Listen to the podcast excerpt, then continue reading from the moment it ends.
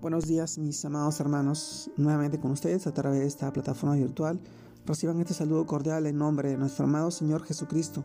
Y en esta oportunidad les comparto el devocional de hoy, el cual se titula Enfocados en Jesús. Hoy vamos al pasaje del libro de Mateo capítulo 1 versículo 17, el cual nos dice, de manera que todas las generaciones desde Abraham hasta David son 14, desde David hasta la deportación a Babilonia 14 y desde la deportación a Babilonia hasta Cristo. 14. Mateo capítulo 1 versículo 17. Mis amados hermanos, el título del devocional de hoy día, 14 de mayo del año 2022, enfocados en Jesús.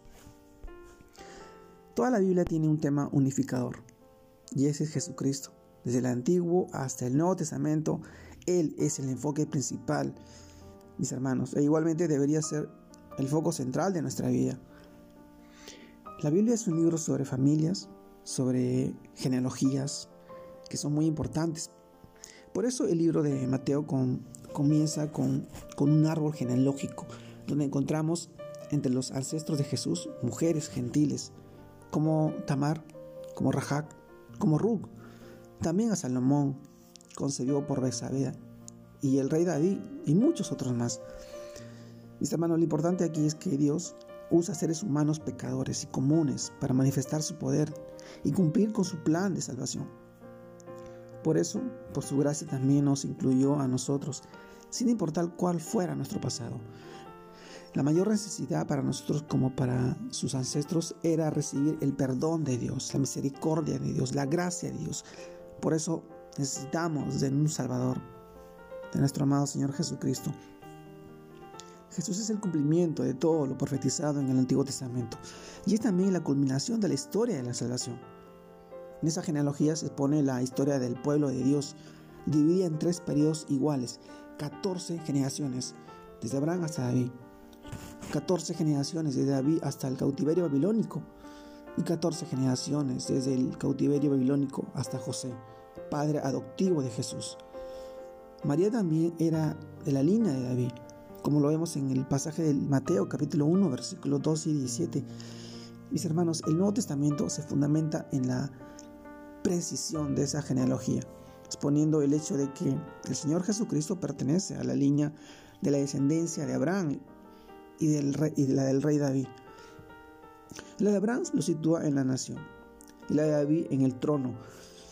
Mis hermanos, esto coloca a Jesús en una posición única nació del linaje de David y de la descendencia de Abraham. Por eso los enemigos de Cristo nunca pudieron refutar su descendencia.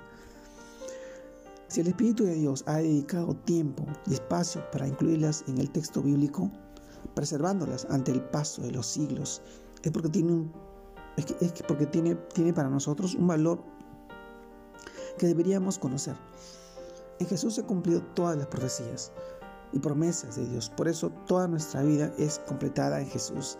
Nada faltará de lo que ya Dios ha dicho en su palabra. Antes éramos del libro de la generación de Adán, por nuestro nacimiento físico, porque llegaríamos a ser parte de su familia y en Adán todos morimos, como así lo expresa el libro de Romanos. Es el libro de la muerte. Es como, es como llegamos a ser parte del libro de las generaciones de Jesucristo. ¿Cómo lo hacemos? Entramos por el nuevo nacimiento al creer en Cristo. Eso nos coloca en el libro de la vida del Cordero. Ahora, mis hermanos, demos gloria a nuestro Dios y a nuestro Rey Jesucristo, el cual entregó su vida por nosotros y nos colocó en una posición privilegiada y celestial al lado del Padre. Por eso nuestra mirada, nuestro enfoque siempre tiene que estar mirando la cruz, mirando a Jesús.